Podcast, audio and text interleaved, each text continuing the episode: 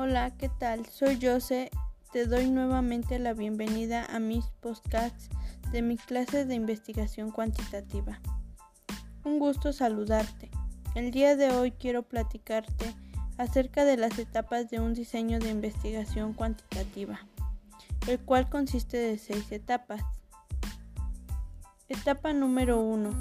Planteamiento del problema. Este usualmente siempre es en forma de una pregunta.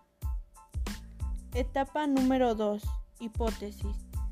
Este es un enunciado corto no verificado que intenta confirmarse o refutarse con base a la investigación.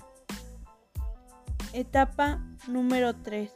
Recolección de datos, es decir, cómo, cuándo y dónde. De igual manera cabe mencionar que en esta etapa se elige la población de estudio. Etapa número 4.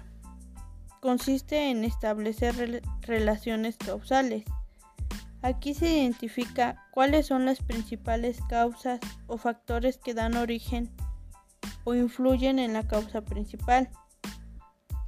De igual manera cabe mencionar que aquí surgen las variables continuas, discretas, independientes y dependientes. Etapa número 5. Obtención de datos. Esta consiste en cómo se va a obtener la información por medio de encuestas, entrevistas u otro medio. Se puede utilizar cualquier método, el mejor que se adapte a la población de estudio. En esta etapa se hace un análisis de los resultados. Etapa número 6 y última. Presentación de resultados.